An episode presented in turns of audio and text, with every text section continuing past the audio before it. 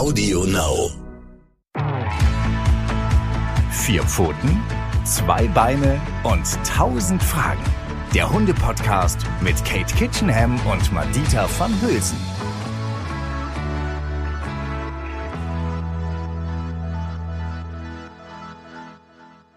Hallo und herzlich willkommen hier bei unserem Podcast Vier Pfoten, zwei Beine und tausend Fragen und hoffentlich eine Million Zuhörer. ihr Lieben, also schön, dass ihr wieder mit dabei seid. Die Katie freut sich, ich freue mich auch. Mhm. Und wir haben heute ein Lieblingsthema, von Katie tatsächlich, äh, weil wir überlegen immer, was können wir alles nehmen und dann äh, brainstormen wir. Dann haben wir auch natürlich ganz, ganz viele Zuschriften von euch. Wir freuen uns da riesig drüber. Und Katie hat aber dieses Mal gesagt so, nee, wir müssen das nochmal irgendwie tauschen, Manita. Mir ist es so wichtig, wir müssen das machen. Und zwar ist es das Thema Bindung. Bindung. Ja, finde ich auch total, finde ich echt total schön. Und was ich als Laie denke, so, hä, ist doch voll logisch. Ist, äh, wieso natürlich, jeder hat irgendwie so eine Bindung, manche haben eine gute Bindung, manchmal, manche vielleicht zu ihrem Hund eine nicht so gute Bindung.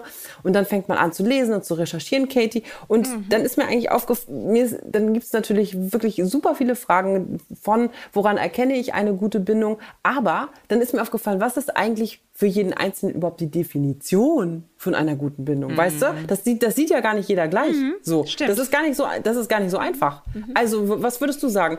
Was, was ist denn die Definition oder was ist denn, was ist denn gut? Was, pff, so. Also, ich glaube, wo wir uns alle einig sind, wir können ja mal nicht in, den, in, das Gegenüber reingucken. Ich weiß ja nicht genau, was du fühlst. Ich kann mir das ungefähr vorstellen, ähm, wenn ich mich in dich hineinfühle, in deine Lebenssituation, in den Moment. Aber so genau wissen tun wir es ja nie.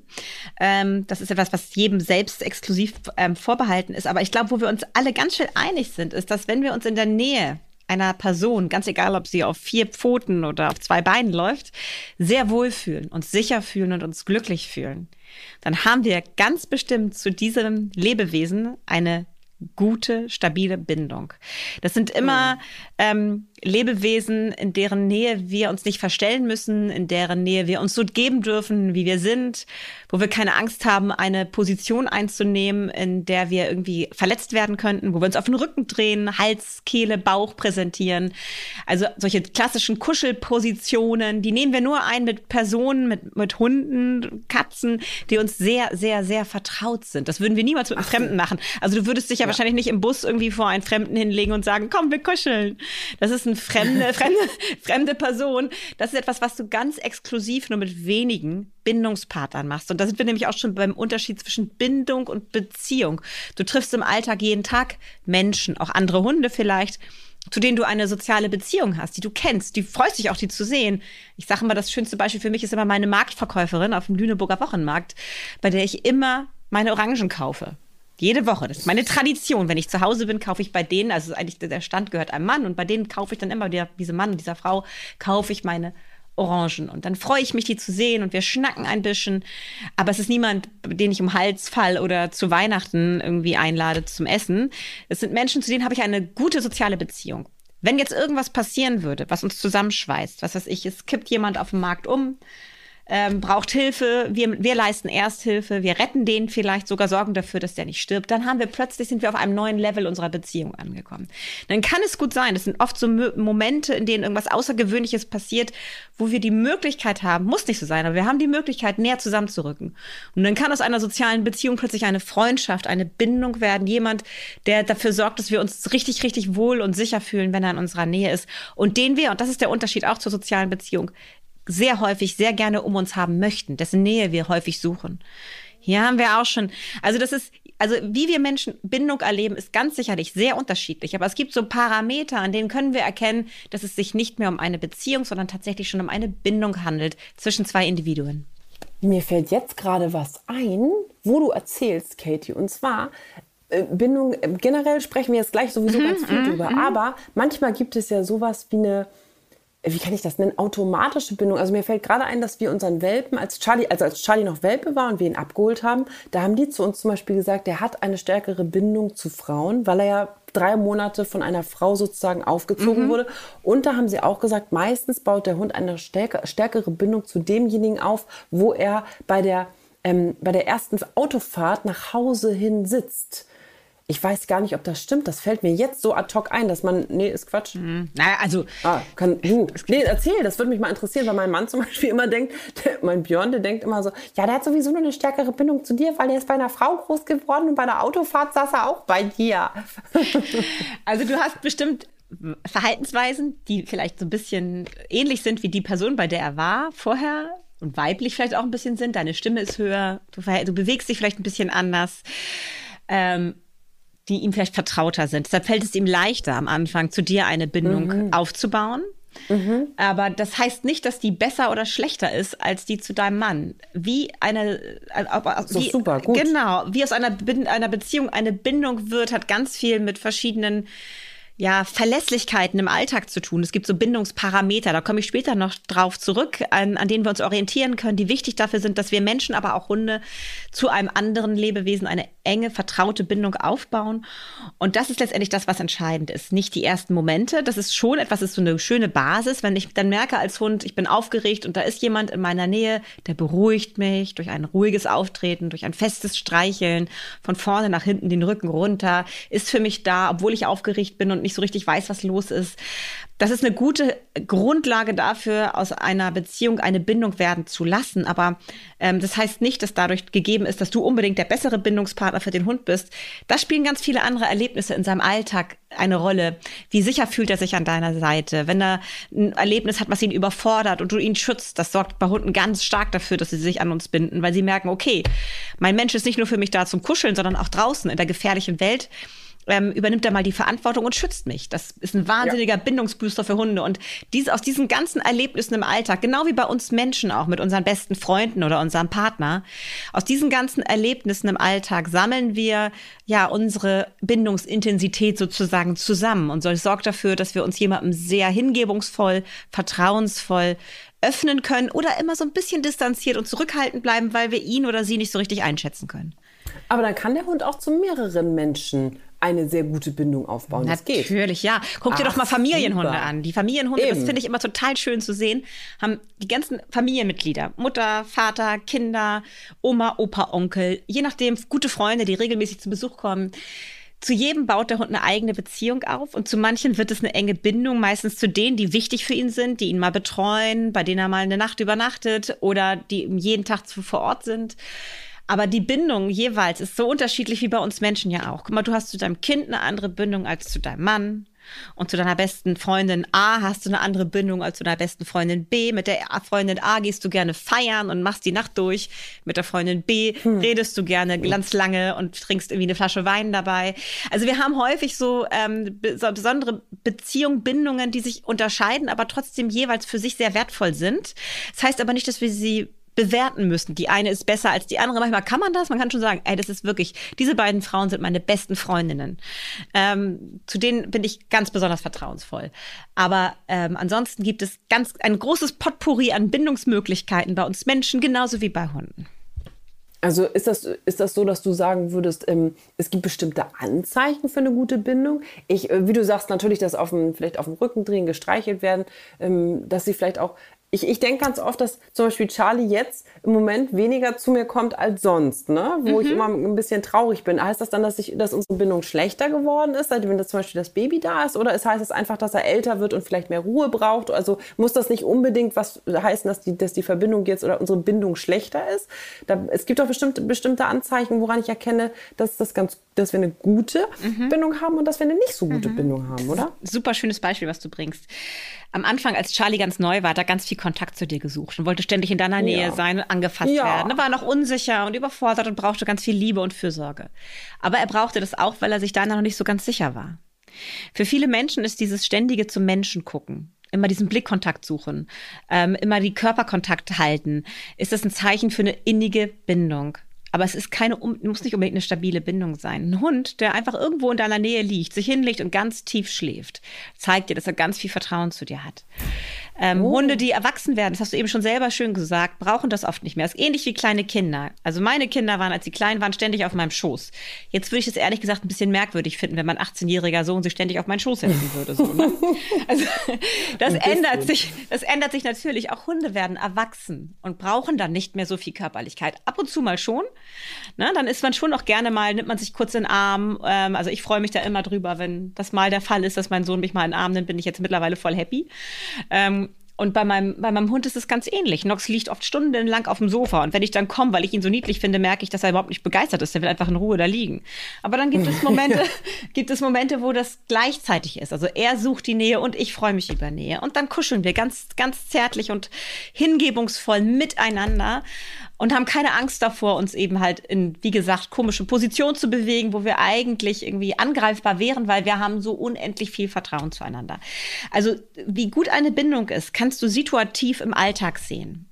Ähm, und das zeigt sich häufig in solchen Momenten wie, dass man in der Nähe zusammen liegt, einfach nur beide entspannt schläft, wie zärtlich man miteinander interagiert beim Kuscheln, wie hingebungsvoll man miteinander spielt, wie albern man ist, keine Angst davor hat, das Gesicht zu wahren.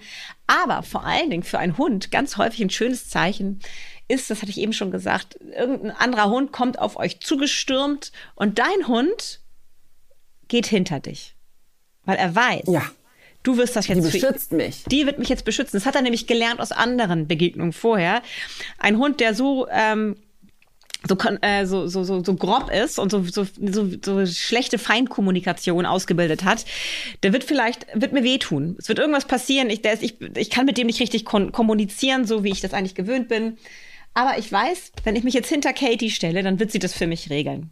Und dann wird sie diesen Hund ausbremsen in seiner Bewegung. Und dann wird sie das vielleicht zulassen, wenn er dann mal ein bisschen runtergekommen ist, dass wir uns kennenlernen, aber dann eben halt auf einem intellektuelleren Niveau, nenne ich das jetzt mal, um mit Nox Sprache zu sprechen. Also, dass man auch wirklich sich begegnet auf Augenhöhe und nicht einfach überrumpelt wird. Und das ist ein schönes Zeichen dafür, dass ein Hund ganz viel Vertrauen hat und eine enge Bindung ist, dass er beim Menschen, dass er dem Menschen auch mal die Führung überlässt, freiwillig und sich hinter ihn begibt. Das ist ein schönes Beispiel. Das ist bei uns tatsächlich auch genauso, ähm, weil Charlie ja am Anfang auch leider nicht so gut. Also es gibt einfach viele Hunde, die sofort auf andere Hunde zustürmen und eben keinen Welpenschutz und mhm. keine Ahnung und was weiß ich was alles. Mhm.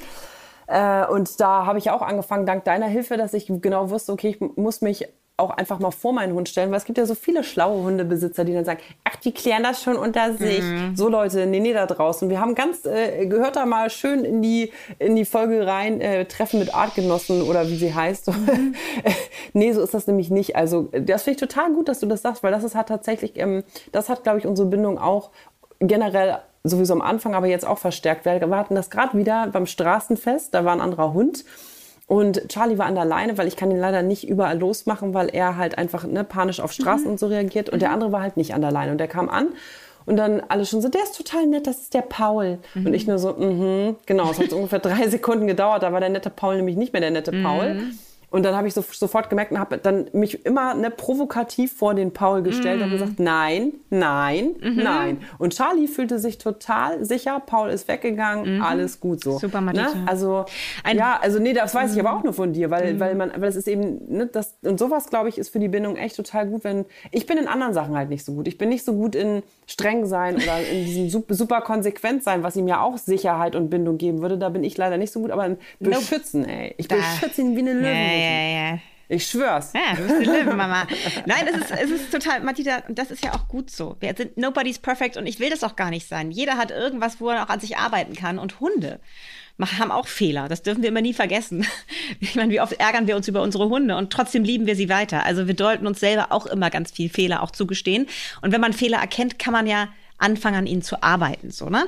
Aber das ist ähm, die, diese, diese Situation, wo wir für unsere Hunde einstehen, wo wir sie schützen, weil wir es besser wissen. Und das ist ja, hat auch ganz viel damit zu tun, dass wir ab, ähm, von uns abschütteln müssen, dass andere Leute jetzt über uns urteilen. Weil natürlich sagen alle, wieso, das ist doch okay, lass sie doch zusammen.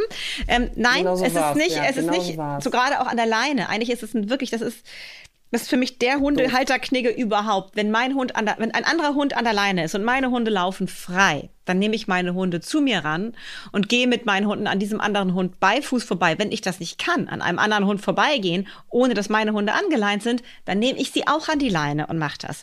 Ein angeleinter Hund ist für mich ein deutliches Signal, dass meine Hunde da nicht hinlaufen. Leider ist es immer noch nicht ganz angekommen bei vielen. Nein, null bei vielen. Ich finde, ich finde übrigens, übrigens, Entschuldigung, dass ich dazwischen quatsche, aber ich finde, da könnten wir eine eigene Folge zu Ja. Hundeknigge. Hundeknigge. Knigge, ja, Eine, ja, ja. ist ein wirklich gutes Thema. Ne? Muss man, muss man Gleich sagen. notiert, gleich notiert hier, gleich genau, notiert, Hundeknigge, ja. Hundeknigge ist auch immer seine Pupu wegzuräumen vom Hund. Aber gut, das müssen wir jetzt nicht hier Ja, auch drauf einsteigen. Das machen wir dann, genau. Aber, aber Das jetzt nochmal noch mal ganz schnell zurück. Ich bin allerdings auch, das muss ich hier sagen, ein großer Freund davon. Und das ist mir wirklich sehr, sehr wichtig. Sage ich jetzt, jetzt sage ich jetzt.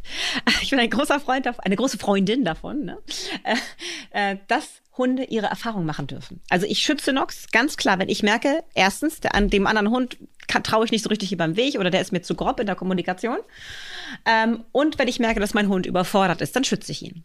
Aber ich Mhm. finde es total wichtig, dass ich meinem Hund auch die Gelegenheit biete, immer wieder zu lernen, dass er kompetent ist, Situationen auch selber zu regeln. Also ich Oh, da habe ich schon von Katie gelernt. Ich weiß auch, warum dir das so wichtig ist, weil das dem Hund Sicherheit gibt. Genau, genau. Es ist ähnlich wie bei uns Menschen auch, dass wir Kinder, wenn wir Selbstbewusstsein. sie, ja, wenn wir sie immer davor bewahren, irgendwie ähm, si- sich selber mal wehren zu müssen auf dem Schulhof, dann, wär, dann erziehen wir sie zu kleinen Opfern, die völlig hilflos sind. Das ist ja nicht die Erziehung zur Hilflosigkeit. Das ist für mich so jemand, der seinen Hund vor allem beschützen möchte. Für je, vor jedem Hundekontakt, der wirklich nur zwei Hunde hat irgendwie, die dann seinen Hund treffen darf. Alle anderen Hunde sind äh, nicht interessant und dürfen nicht, da darf kein Kontakt aufgebaut werden.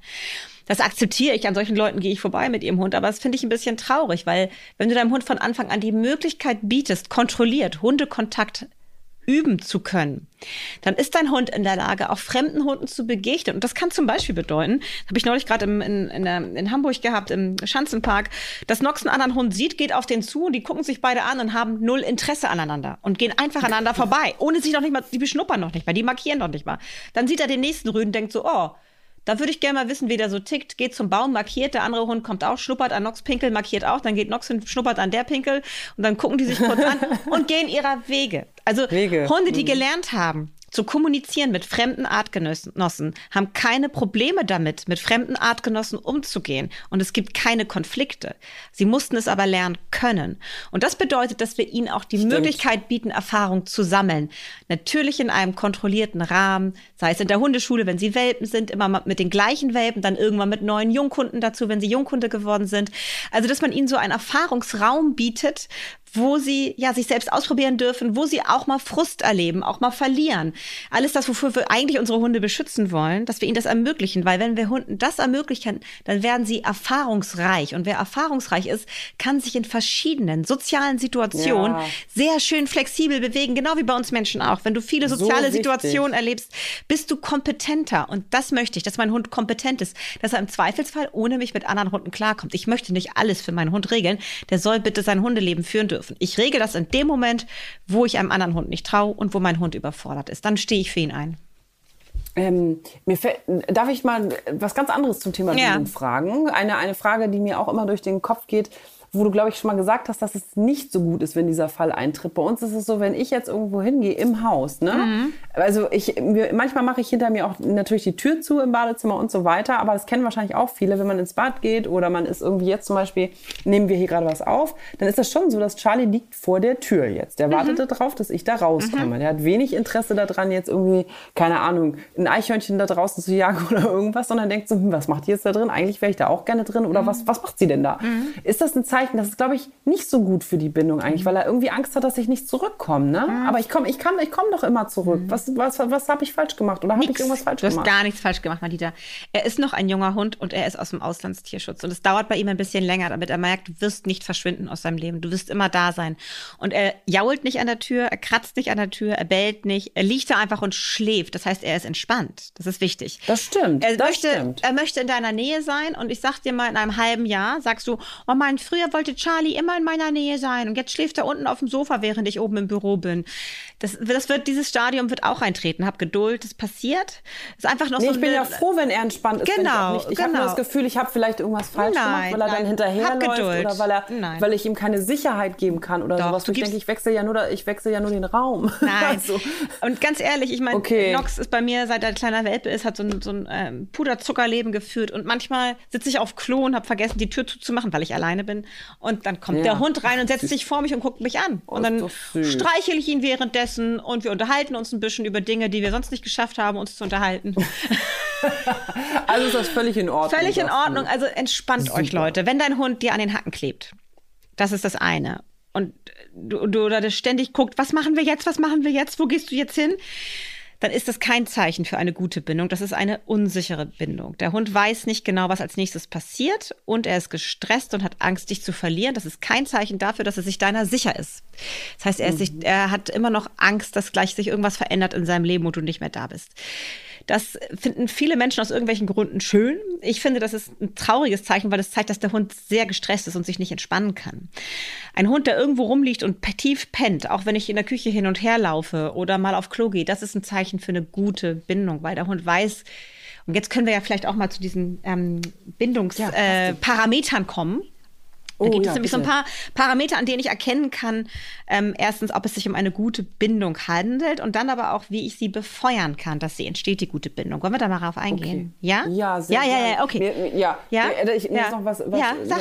Ja, nee, erst nee, du sagst zuerst. Das ist Aber wenn ich jetzt Die guten erstmal, Sachen, wenn ich jetzt erstmal anfange zu Anfang- reden, anfangen, dann dann- rede ich lange, Matthias. Also sag lieber, sag lieber schnell, was du sagen wolltest. Äh, Genau, bevor jetzt die ganzen positiven Sachen Ja. kommen, wollte ich, nur, wollte, ich, wollte ich nur darauf hinweisen, oder könnte ich mir vorstellen, korrigiere mich gerne, wenn es falsch ist, dass vielleicht auch viele Leute glauben, sie hätten eine gute Bindung. Und ich glaube, bei ganz vielen Leuten ist es einfach auch nur Gehorsam oder sowas wie, ich will nicht sagen Angst, das will ich gar nicht irgendjemandem unterstellen, aber ganz, ich glaube, ich glaube genau das Gegenteil, wie ich vielleicht einfach viel zu nett bin, ist es vielleicht bei anderen Leuten, die man denken, oh, also wir haben eine tolle Bindung. Und dabei ist das dann einfach ähm, gar nicht so eine tolle Bindung, sondern ähm, vielleicht eher ja, ich weiß nicht, wie man das Gehorsam nennt oder, oder wie, wie man das Ich genau weiß, formuliert. Ich glaube, ich weiß wie- genau, ja, ich glaube, ich weiß genau, was, du meinst meine. und ich finde es total Ja. toll, dass du das ansprichst, weil das etwas ist, was mir so ein bisschen immer, weißt du, so wie so ein kleiner Stachel in meiner Seele.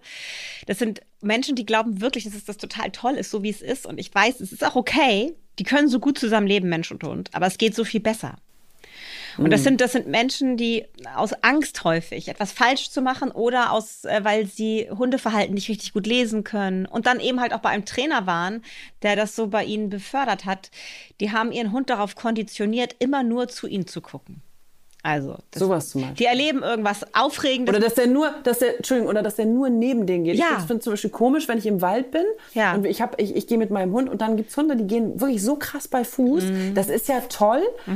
Aber über eine ganz lange Zeit, wo ich denke, der darf nicht mal links, rechts schnuppern oder was, finde ich zum Beispiel total skurril. Mhm. Traurig, das ist ne? irgendwie, Ist so ja, das ist irgendwie, genau. Ich, aber ich will nicht, nicht das soll nicht Nee, urteilsmäßig sein. nee. Nur, verst- du weißt, glaube ich, was ich meine. Ich ne? weiß genau, das was ist ja, Das hat ja nichts mit Ja. guter Nein. Bindung zu tun. Das ist so ganz komisch, ist das irgendwie ein bisschen manchmal. Weil es ist, das ist deren, das ist das, was ich meine. Es gibt ja unterschiedliche Arten Ja. von Bindung. Das ist die Bindung, die die gut finden. Und der Hund kennt nichts anderes, also leidet der auch nicht groß. Ich bin aber der Meinung, wenn ich einen Hund habe, möchte ich, dass der Hund ist. Der darf sein, der soll sein Hundeleben führen Ja. dürfen und dafür bin ich verantwortlich, dass er das kann. Ich muss ihm so ein bisschen zeigen, wie es geht und ihn auch mal schützen. Aber grundsätzlich bin ich dafür verantwortlich, dass mein Hund ein kompetenter Hund wird. Und das heißt für mich, er darf schnuppern, wo er möchte. Er darf Hunde kennenlernen, die auch frei laufen und die nett wirken. Die darf er kennenlernen, wenn er das möchte. Und das kann er auch eigenständig machen, ohne dass ich ihm das, das sozusagen moderiere für ihn. Das darf er alleine auf Hundeart machen, auf seine individuelle Hundeart. Ähm, das ist etwas, dafür bin ich verantwortlich. Und ich habe das, ich weiß, ich habe genau das Bild vor Augen, was, was du erzählst. Das äh, hat für mich oft ein bisschen was Roboterhaftes.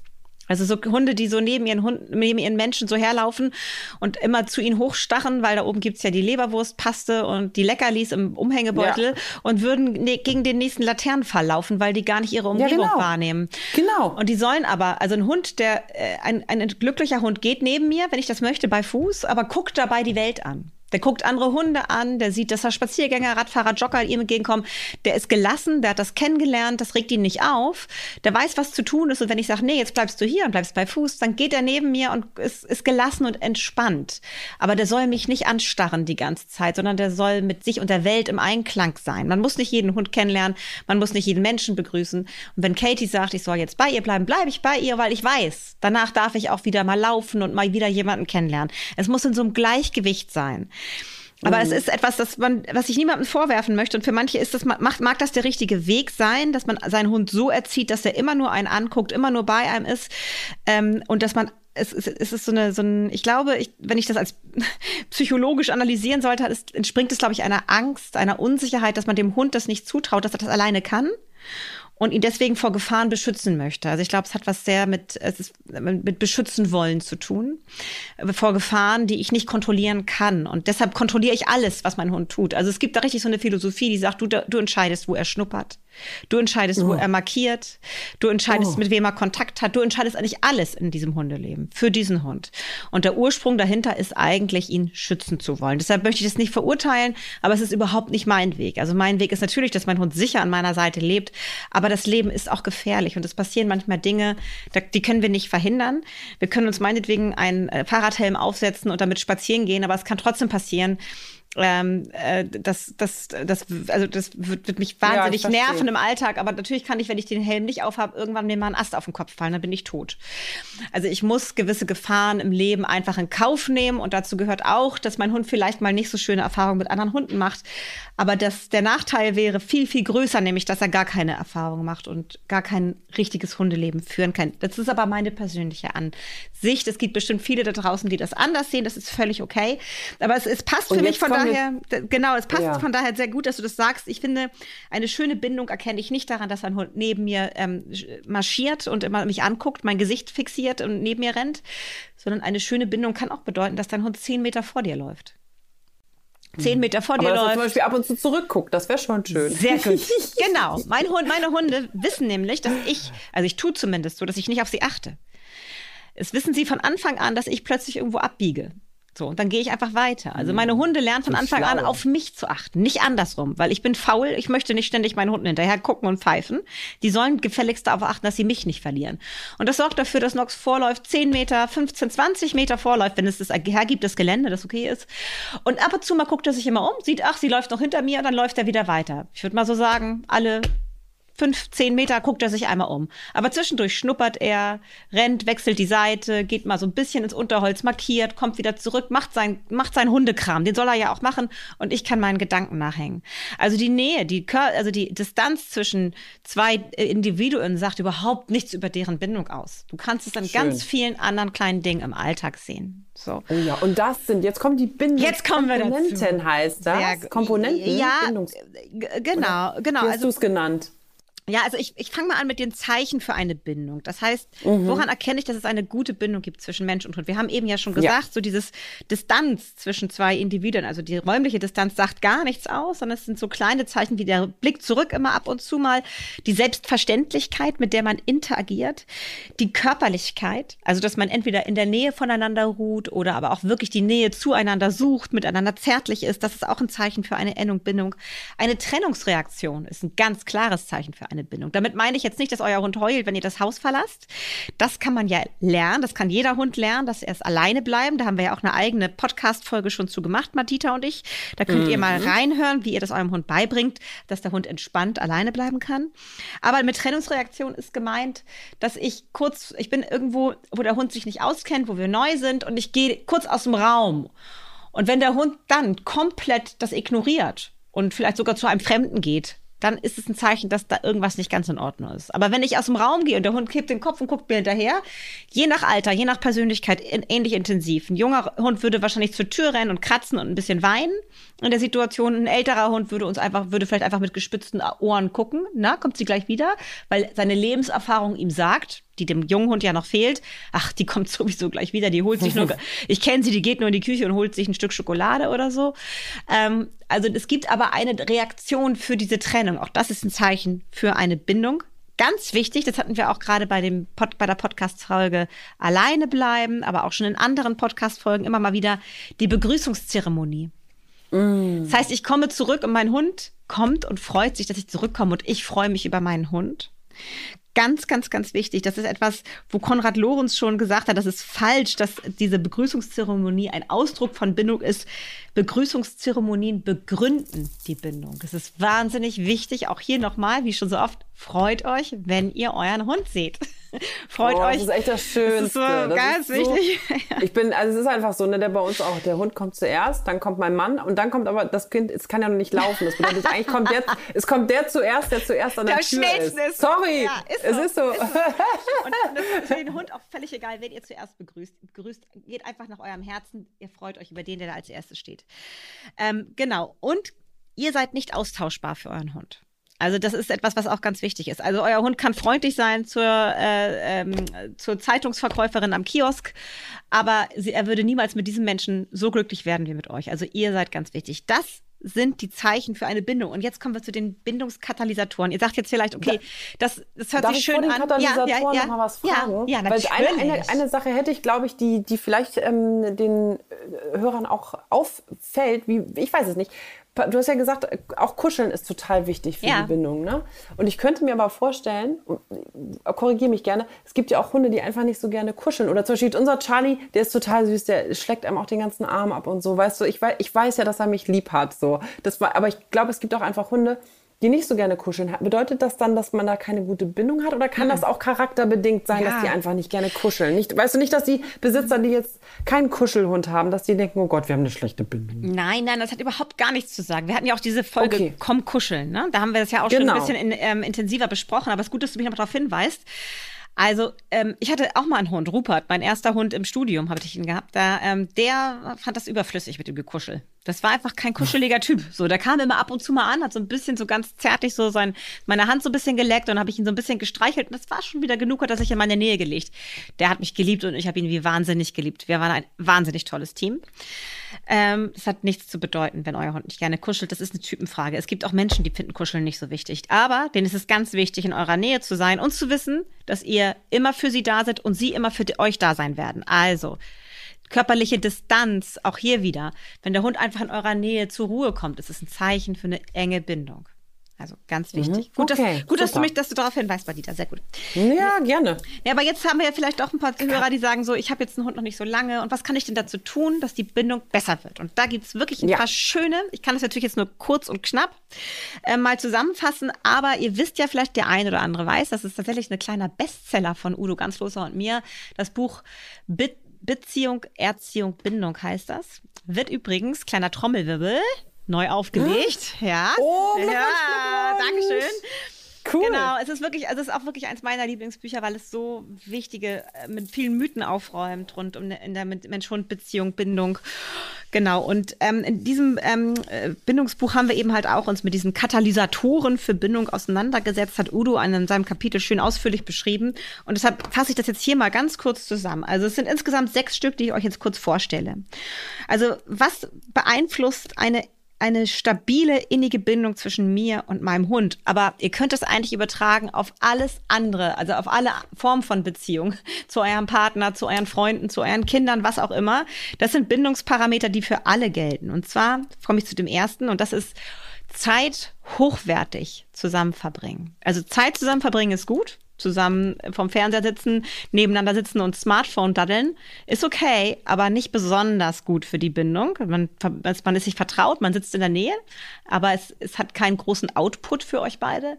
Hochwertig Zeit zusammen verbringen bedeutet zusammen etwas erleben. Abenteuer spielen. Spielen. Oder, ja. ja, spielen ist ganz toll. Spielen ist super. Aber vielleicht auch mal eine lange Wanderung machen in einem Gelände, was man noch gar nicht kennt. Ähm, oh, irgendwas Spannendes sich vornehmen, vielleicht mal einen Kurs zusammen machen für Mantrailing, das hat man noch nie zusammen gemacht. Das boostert auch wahnsinnig die Bindung. Also Zeit hochwertig zusammen verbringen, etwas Schönes zusammen machen. Das heißt nicht immer Action, Action, Action. Es kann auch bedeuten, wenn ihr einen Hund habt, der schon ein bisschen älter ist, einfach eine kleine Runde spazieren gehen, sich irgendwo hinsetzen auf dem Boden und neben dem Hund sitzen und die Landschaft angucken und die Menschen angucken, die vorbeigehen. Einfach nebeneinander sein, Zeit zusammen verbringen, ist was Wunderbares, äh, was die Bindung bestärkt. Genau. Und dann gibt es einen zweiten Parameter, den finde ich auch ganz wichtig. Da hatten wir heute schon ein paar Mal gestriffen. Das ist Vertrautheit und Planbarkeit. Und das bedingt sich eigentlich gegenseitig. Umso mehr Zeit ich miteinander verbringe, umso mehr ich miteinander erlebe, umso vertrauter werde ich mir. Das, äh, und also, das kennt ihr vielleicht auch von Freundschaften, wenn ihr Leute neu kennenlernt. Erst habt ihr sie auf der Party vielleicht kennengelernt, dann habt ihr sie mal im Café getroffen. Wenn man sich dann immer nur im Café trifft, dann kommt diese, diese Entwicklung der Beziehung so ein bisschen ins Stagnieren, weil man hat irgendwann hat man sich alles erzählt, aber es fehlt so eine gemeinsame Erlebnisgrundlage. Wenn ich jetzt aber mit diesen Freunden eine Wanderung in den Bergen buche, und mit denen zwei Tage unterwegs bin, dann lernt man sich richtig kennen. Oder man hat einen Spieleabend zusammen oder macht irgendwas Witziges zusammen, eine Bootstour oder so. Dann hat man ein gemeinsames Erlebnis und das führt dazu, dass wir uns richtig vertraut werden. Und wenn man sich vertraut wird und dann kommt nämlich dieser Punkt Planbarkeit, dann weiß ich, wie dieser Mensch so tickt, dann kann ich den einschätzen. Also das ist der Grund, warum wir mit Chaoten meistens keine gute innige Beziehung aufbauen können, weil wir nie wissen, was der als nächstes tut. Das mag, wenn man verliebt ist, frisch verliebt ist, ganz spannend sein, dass jemand immer wieder mhm. überraschend und neue Dinge tut, aber irgendwann wird das verdammt anstrengend, wenn du nie weißt, was als nächstes passiert. Und dann entwickelt sich keine tiefgehende innige Beziehung. Also mhm. eine Bindung. Deswegen ist es ganz wichtig, egal ob es sich um eine Mensch-Mensch-Beziehung oder eine Hund-Mensch-Beziehung handelt, dass wir für unseren Hund planbar sind. Gerade wenn er aus dem Tierschutz kommt und neu zu uns kommt, müssen wir darauf achten, dass wir uns in bestimmten Situationen immer gleich verhalten, am besten an zu bestimmten Tageszeiten auch das Gleiche machen. Das heißt, der Hund kommt schneller zur Ruhe, er kann uns einschätzen, er weiß, was als nächstes passiert und das sorgt dafür, dass die Bindung zu uns wächst. Das war jetzt schon der zweite Punkt. Und dann kommen wir zu einem dritten Punkt, den finden jetzt viele wahrscheinlich sehr unromantisch. Das ist die, oh. er, das ist die Erträglichkeit. Also was für einen Gewinn oh. erziele ich aus der Beziehung. Aber ganz ehrlich, wenn wir mal mit uns ganz ehrlich sind, ist es natürlich was, was für uns alle auch wichtig ist. Ähm, also was für einen Wert hat eine Beziehung für mich? Also wenn ich eine, einen Freund habe, ähm, dann, ah, dann habe ich den auch, weil ich etwas damit für mich bezwecke, etwas Egoistisches. Nämlich zum Beispiel, dass ich mich sicher fühle. Dass ich weiß, wenn ich irgendwo strande nachts und es fahren keine Busse mehr und es gibt kein Taxi, dann rufe ich diesen Freund an. dann rufe ich diesen Freund an und weiß, der, setzt, der steht jetzt auf, setzt sich in sein Auto und holt mich ab. Mhm. Weil das Gleiche, weiß er, würde ich auch für ihn tun. Das ist eine Form von Erträglichkeit. Wir wissen, wenn wir gute Freunde haben, machen die was für uns und wir machen auch, weil wir auch was für sie machen. Erträglichkeit kann aber auch bedeuten, für den Hund zum Beispiel, dass mein Mensch einen gewissen Status hat, so wie du, was du beschrieben hast mit Charlie eben, dass du ihn verteidigst in bestimmten Situationen, dass du ihm Sicherheit bietest, dass er weiß, wenn ich überfordert bin, kann ich mich hinter Madita stellen und dann wird Madita das für mich regeln. Das heißt. Und ist die Erträ mhm. Mhm. Ja, ist Erträglichkeit auch, dass ich ihm quasi Essen gebe? Ist ziemlich, ja. ziemlich einfache Erträglichkeit, ja. aber wahrscheinlich schon. Ist oder? auch. Das, das gehört auch damit rein. Wir alle, unsere Hunde und wir Menschen auch, wir sehen uns nach Sicherheit und, ähm, und, und Frieden, Leben in Frieden. Das ist ein Grundbedürfnis Grundbedürfnis, das wir alle haben. Und ein Sozialpartner sorgt dafür, dass, wir, dass dieses Grundbedürfnis erfüllt wird. Zum Beispiel, indem er uns was zu essen hinstellt oder aber uns eben halt einen gemütlichen kleinen Schlafplatz kauft, wo wir dann irgendwo uns in die Ecke kuscheln können und ganz tief und in Ruhe schlafen können. Dies ist auch eine Form von Erträglichkeit, das dazugehört. Also wir sorgen, das sind so die Rahmenbedingungen, die wir schaffen, damit der Hund sicher und in Frieden leben kann. Das ist auch wichtig für die Bindung. Stell dir vor, das gäbe es nicht. Der Hund wäre permanent gestresst und die Bindung zu seinem das Menschen stimmt. wäre eher unsicher. Er fühlt sich an seiner Seite dann nicht ganz sicher. Also wir sind dafür verantwortlich, das dem Hund zu bieten. Und wenn wir das tun, ist das auch ein schöner Bindungsbooster. Vielleicht, äh, vielleicht oh, Entschuldigung, mhm. nein, du nee, warst nee, noch nicht, hast, die Punkte sind noch nicht fertig. Nee, nee, ich, ja, ich war erst bei drei und wir haben sechs. Wir haben sechs. Oh Gott, Entschuldigung, Kate. Nee, nee, dann mach mal die, dann mach mal die sechs, dann mach mal die sechs voll, dann, dann stelle ich eine Frage. Du kannst gerne zwischendurch Fragen stellen, Madita. Nee, das ist, eine, das ist eine ganz wichtige Frage. Okay. Die kommt eher zum Sie Schluss. Sie kommt zum Schluss. Okay, gut. Jetzt sind wir alle schon ganz gespannt auf Maditas Frage, aber ich mache jetzt trotzdem erstmal weiter. Ähm, und zwar, viertens ist die soziale Passung. Das heißt, dass der Hund und der Mensch auch zusammenpassen sollten. Also wenn ich zum Beispiel Supersportler bin und Marathon laufen bin, möchte, dann ist ein Mops für mich nicht die richtige Wahl. Wir werden dann einfach nicht glücklich miteinander. Dann würde ich eher zu einer sportlichen Hunderasse tendieren, wie der Wischler oder eben halt der Rhodesian Ridgeback oder ein Labrador. Die werden dann meinen Bedürfnissen eher gerecht als ein kurz, kurznasiger Hund. Und dann kommt zu einem wichtigen Punkt, das ist die Attraktivität. Damit meine ich jetzt nicht mal, Dieter, dass du dich morgens, bevor du Charlie triffst, einmal schön Mascara auftragen. Soll. Ja. ja. Hä? Ja, bestimmt Hä? Mascara. Nein, damit ist, da sind wir wieder bei, das ist eigentlich so ein bisschen, geht es in die äh, Zeit hochwertig zusammen verbringen, geht es in die gleiche Richtung. Etwas Spannendes mit dem Hund zusammen machen. Ihm etwas bieten mhm. im Leben. Also jetzt auch hier wieder, ich bin großer Freund von einfach mal nichts tun und entspannte Alltag miteinander verbringen, aber hin und wieder sollten wir uns was äh, überlegen für den Hund, was äh, ihn geistig kitzelt, eine neue Herausforderung, wo er über sich hinauswachsen muss, äh, wo wir mit ihm zusammen draußen irgendwelche äh, spannenden Sachen, irgendwelche Spiele uns überlegen, einfach nur albern sein, das ist auch schon sehr attraktiv für Hunde, finden sie großartig, ähm, aber auch Grenzen ziehen, streng sein, viele denken jetzt, wie jetzt Grenzen ziehen, streng sein, das ist doch schrecklich, das ist doch doof. Nein, Hunde lieben Menschen mit Plan vom Leben äh, die wissen, was sie wollen und die klare Regeln haben, weil klare Regeln verschaffen Sicherheit. Das hatten wir auch schon in der Podcast-Folge Grenzen ziehen, ganz am, genau. einer unserer ersten war das, glaube ich. Das finden Hunde extrem attraktiv, tatsächlich. Also Hunde, die. Wir Menschen, wir finden es so extrem schwer, Casey. Ja, du, deswegen, Menschen wie du, Madita. ihr Lieben da draußen, ihr müsst euch die Folge oder wir würden euch einladen. Wirklich, die Folge ist total wichtig für alle Menschen, die nicht die immer nur lieb, lieb, lieb sein wollen, das hilft den Hunden nicht. Nein. Es ist so. es ist nicht genau. so es ist eben halt nicht attraktiv. Wenn wir ja. Menschen begegnen, die immer nur lieb zu uns sind, finden wir die eigentlich ganz schön langweilig. Oh, langweilig. Ja. Immer nur lieb ist irgendwann langweilig. Deswegen das ein paar stimmt. Ecken und Kanten und ein paar klare Vorstellungen, was richtig und was falsch ist, sorgt dafür, auch wenn es das vielleicht manchmal nicht gefällt, sorgt aber dafür, dass wir jemanden interessant finden. Menschen mit einem Plan vom Leben finden wir interessant. Also auch das gehört zur Attraktivität dazu. Und jetzt komme ich schon zum letzten. Oh. Ja, der ja. sechste Punkt. Und das ist die Verfügbarkeit. Dass mein Sozialpartner auch für mich da ist. Zum Beispiel, wenn man wie du ein Baby bekommt, dann kommt dieses, dieses, dieses Bindungsgefüge so ein bisschen aus dem Lot am Anfang, weil jeder muss seine Rolle neu finden und Charlie hat vielleicht kurzfristig Angst irgendwie, dass sein, ähm, sein Platz gefährdet ist in diesem Gefüge. Und ähm, sobald das sich eingespielt hat und ihr alle äh, angekommen seid in eurem Alltag, hat jeder eine neue Rolle. Es ist nicht die gleiche Rolle wie vorher. Durch dieses neue Lebensereignis, ein Baby ist dazugekommen, hat sich für alle etwas geändert, auch für Charlie. Aber es, es muss nicht unbedingt schlechter sein.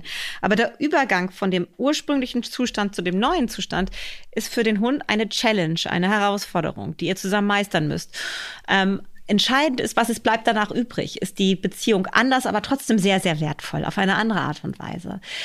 Wichtig ist für einen Hund immer, dass er dazugehört, dass er zum Teil des Teams gehört, zur Familie gehört, ein wichtiger Bestandteil der Gruppe ist, dann ist er in der Gruppe verfügbar und ähm, ist auch ansprechbar für die Gruppe. Und das ist etwas, was ganz, ganz wichtig ist dafür, dazu, dass wir eine ganz stabile, innige Bindung haben. Auch wenn mal welche dazukommen oder wieder weggehen in unserem, ähm, in dem Kosmos, in dem wir leben.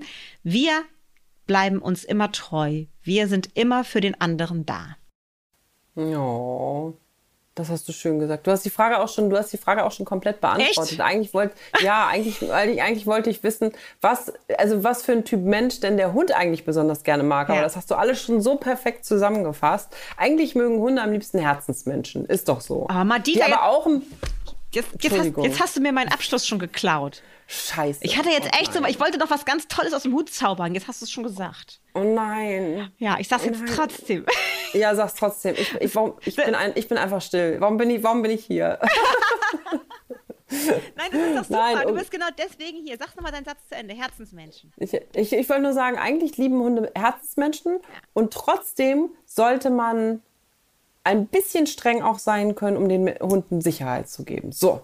Super ausgedrückt, genau. Deswegen bist du hier, Madita. ja. Nein, Ach, weil ich habe mir nämlich fürs Ende noch einen, einen wichtigen, ähm, eine ja. wichtige Studie aufbewahrt, ne? weil ich glaube, wir sind schon wieder in der Zeit, oder? Ja, ja, wir sind schon ein bisschen, oh bisschen über der oh Zeit. Gott, oh Gott, ja. Gott, oh Gott, oh Gott. Jetzt aber schnell. Also die letzte Studie, die ich euch vorstellen möchte, die äh, bestätigt nämlich genau das, was Madita jetzt schon gerade gesagt hat. Da hat, das ist aus dem Jahr 2016 und 2017 hat, haben die an der Uni Wien, ähm, haben die ähm, so Beziehungstests gemacht mit Hunden. Und zwar mit 220 Border Collies. Das müsst ihr euch mal vorstellen. Das ist eine ziemlich große Gruppe und die wollten das jetzt mal eben halt nur auf eine Rasse beschränken, damit es schön vergleichbar ist und haben äh, diese Border Collies mit ihren Besitzern zusammen acht standardisierte Tests durchlaufen lassen. Standardisiert heißt, dass sie bei jedem versucht wurde, genau gleich ablaufen zu lassen. Ich gebe euch mal ein paar Beispiele, was bei diesen acht Tests zum Beispiel gemacht wurde. Also es wurde zum Beispiel, äh, sollten die einfach zusammen spielen und es wurde gefilmt, wie die miteinander spielen. Dann ähm, sollten sie dem Hund ein T-Shirt anziehen, also eine eher ungewöhnliche Aktion mit dem Hund machen. Und es wurde geguckt, wie die Besitzer das mit ihrem Hund machen, also wie sie da mit dem Hund umgehen. Ähm, ob sie dann sehr streng sind dabei oder eher fröhlich und freundlich und so weiter. Das wurde auch mit Video aufgezeichnet und bewertet. Dann wurde eine, dann sollten die Besitzer eine Speichelprobe von dem Hund nehmen. Das war auch für die Studie wichtig, weil sie wollten auch den Cortisolgehalt, also den Stressgehalt des Hundes messen im Speichel, wie viel Stress der Hund hat. Dann wurde der Hund einmal kurz alleine gelassen. Es wurde geguckt, was für eine Trennungsreaktion er zeigt. Und wichtig, welche, wie die Begrüßung war, also wie distanziert oder wie herzlich der Mensch in der Begrüßungssituation mit seinem Hund umgegangen ist. Also ihr seht schon, es waren so ganz, ganz unterschiedliche Arten von Tests, die mit den Hunden und den Menschen da durchgeführt wurden. Die wurden gefilmt und es wurde ausgewertet. Und dann konnte man interessanterweise, und das finde ich sehr, sehr, sehr spannend, weil das in vielen verschiedenen Studien immer wieder bestätigt wurde. Man konnte drei Interaktionsstile feststellen zwischen Mensch und Hund und das waren exakt die drei Interaktionsstile, die man auch in Studien mit Eltern und Kindern finden konnte. Drei, das glaube ich drei, sofort.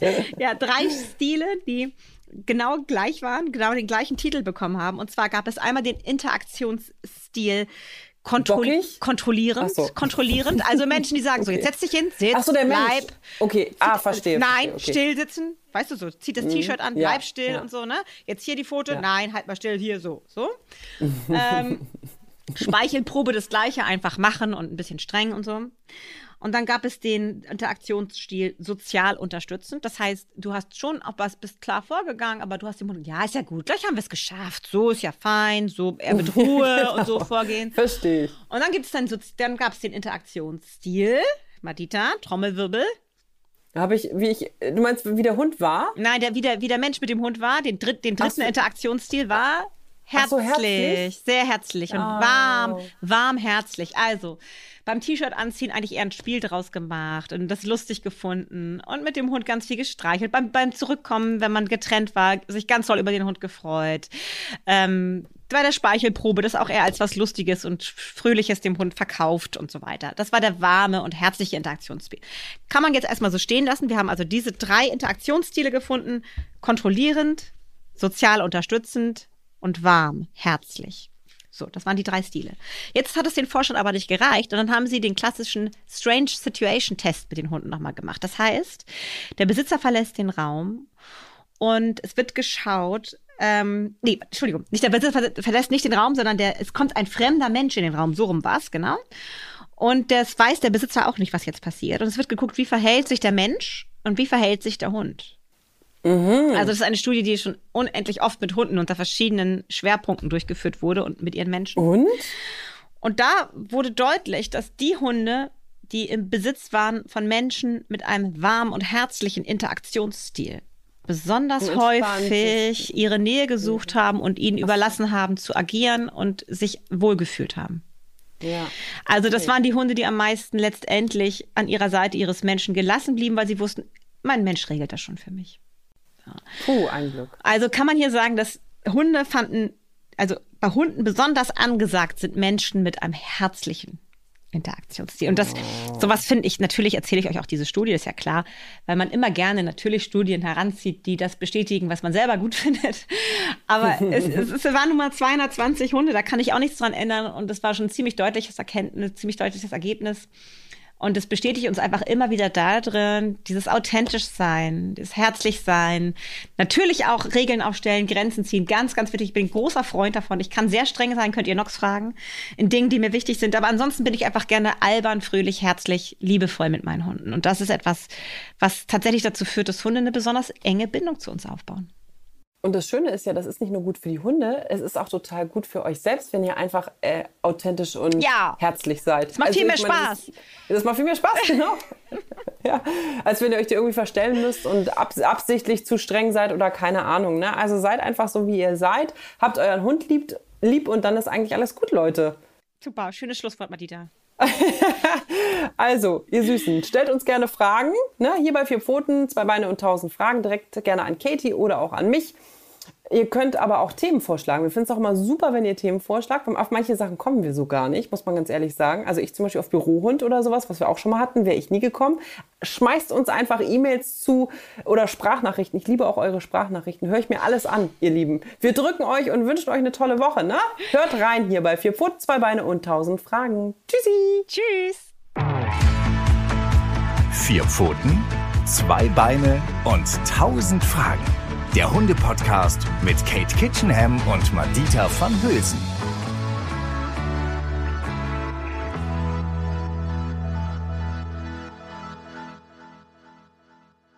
Dieser Podcast ist jetzt vorbei, aber wir hätten noch einen anderen Podcast-Tipp.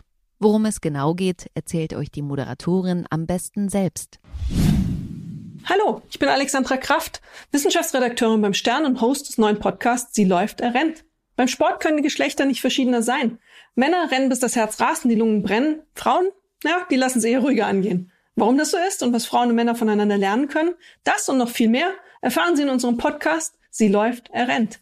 Jeden Dienstag auf AudioNow, stern.de und allen gängigen Podcast-Plattformen. Hören Sie rein, fangen Sie an zu laufen. Wir freuen uns auf Sie. AudioNow.